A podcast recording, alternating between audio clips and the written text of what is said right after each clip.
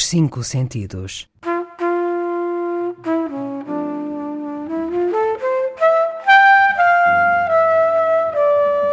Um programa de Mário Cordeiro.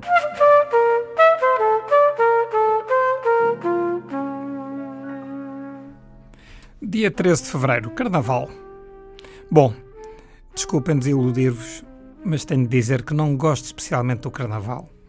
Para não dizer que o detesto, seria manifestamente exagerado, mas a obrigação de me divertir, porque está marcado no calendário, eh, encanita-me.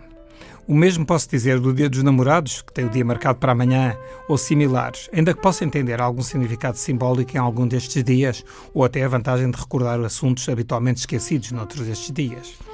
O Carnaval, cujo nome está relacionado com a expressão a carne vale, ou também adeus à carne, carne le vale, tem a sua razão lógica, se remontarmos ao tempo em que foi iniciado e acarinhado, primeiro na Grécia, há mais de 2500 anos, depois no século VI, quando a Quaresma foi institucionalizada pela Igreja Católica.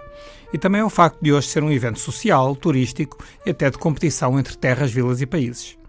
No fundo, depois de uma fase em que era uma festa de homenagem aos deuses, para que dessem bom tempo e boas colheitas na estação primaveril que se aproximava, passou a ser uma maneira de mostrar que a carne valia antes da imposição das regras quaresmais, jejum, abstinência. No fundo, numa sociedade medieval ou renascentista esmagada pelos ditames religiosos e pregação de estilos de vida ascéticos em tudo o que tinha a ver com a carne, no seu sentido carnal, corporal, sensual, libidinoso, sexual e até libertino, o Carnaval era uma época em que, sob disfarce, tudo era permitido, dado que o anonimato retirava a culpa uma coisa tão querida da moral judaico-cristã, mesmo que repleta de hipocrisia, designadamente o que pregavam, mas pouco praticavam. A máscara, muito associada ao carnaval, permite ser e não ser. As partidas permitem legalizar a transgressão. Como escreveu Clarice Lispector, naquele carnaval, pela primeira vez na vida, eu teria o que sempre quisera, ir ser outra que não eu mesma. Não sendo especial adepto de nenhuma destas formas de exteriorizar a identidade e ousadia, talvez seja essa a minha rejeição. O receio que o comportamento pessoal seja determinado por massas ululantes e anónimas, sem respeito pela liberdade individual, patente na velha mas irritante expressão é carnaval, ninguém leva a mal. Nada disto tem a ver com sentido de humor, gosto pelo nonsense, fruir a vida de uma forma lúdica e divertida. Sou adepto disso tudo e mais umas quantas coisas que tornem a vida leve, alegre, liberta, mas de preferência sem dia marcado no calendário. Não me gosto de mascarar, assim como não gosto de palhaços por muito respeito à profissão, nem a obrigação de ter de me divertir. Essa então faz-me pele de galinha. Assim, para lá do Carnaval das Crianças, que joga bem com a sua criatividade, com o mundo de fantasia e com a ocasião de poderem dar aso a alguma transgressão sem a vigilância do superego parental e do mundo dos adultos, prefiro aproveitar a terça-feira, esta terça-feira, para descansar, ouvir música, ler, passear o cão e pouco mais. Mas ainda bem que há cursos, festas, foliões, gigantones, quanto mais não seja para incrementar o turismo e o comércio.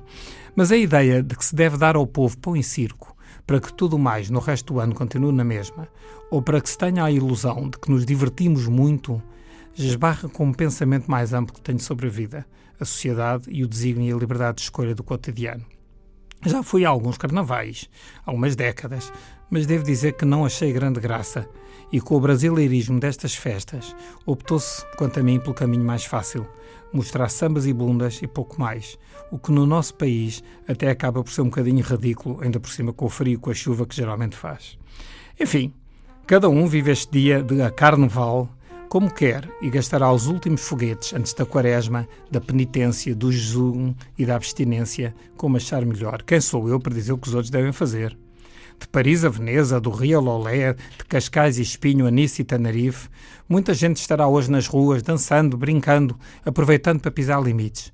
Pois que o façam com gosto, gozo, responsabilidade, alegria, que se sintam felizes, bem dispostos, mas não por obrigação ou contrariados.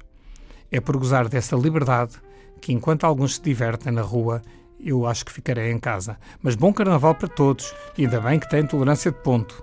Mas como amanhã é dia dos namorados, outra celebração também que me causa alguma irritação, deixo-vos com uma canção genial de um poema genial de um homem genial, cantado por ele, Vinícius de Moraes, e pelo seu companheiro de sempre, Toquinho, a marcha da quarta-feira de cinzas, para que os verdadeiros namoros, no que tem de encantamento, surpresa, sedução e paixão, não haja nem apenas um dia no ano, sejam todos os outros 364, e também que não haja cinzas. Cinzas numa quarta-feira ou cinzas em qualquer dia da semana. Acabou nosso carnaval, ninguém ouve cantar canções, ninguém passa mais brincando feliz e nos corações saudades e cinzas foi o que restou. Pelas ruas o que se vê gente que nem se vê, que nem se sorri, se beija e se abraça e sai caminhando, dançando e cantando cantigas de amor. E no entanto é preciso cantar, mas que nunca é preciso cantar.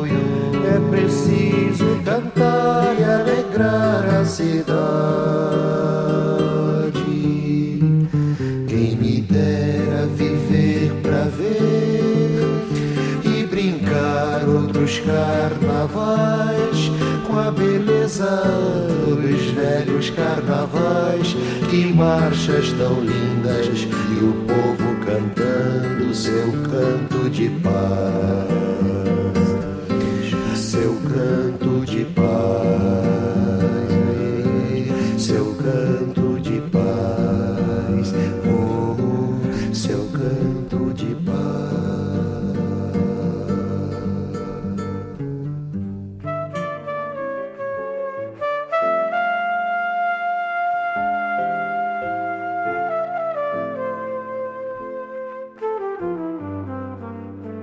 Os Cinco Sentidos. De Mário Cordeiro.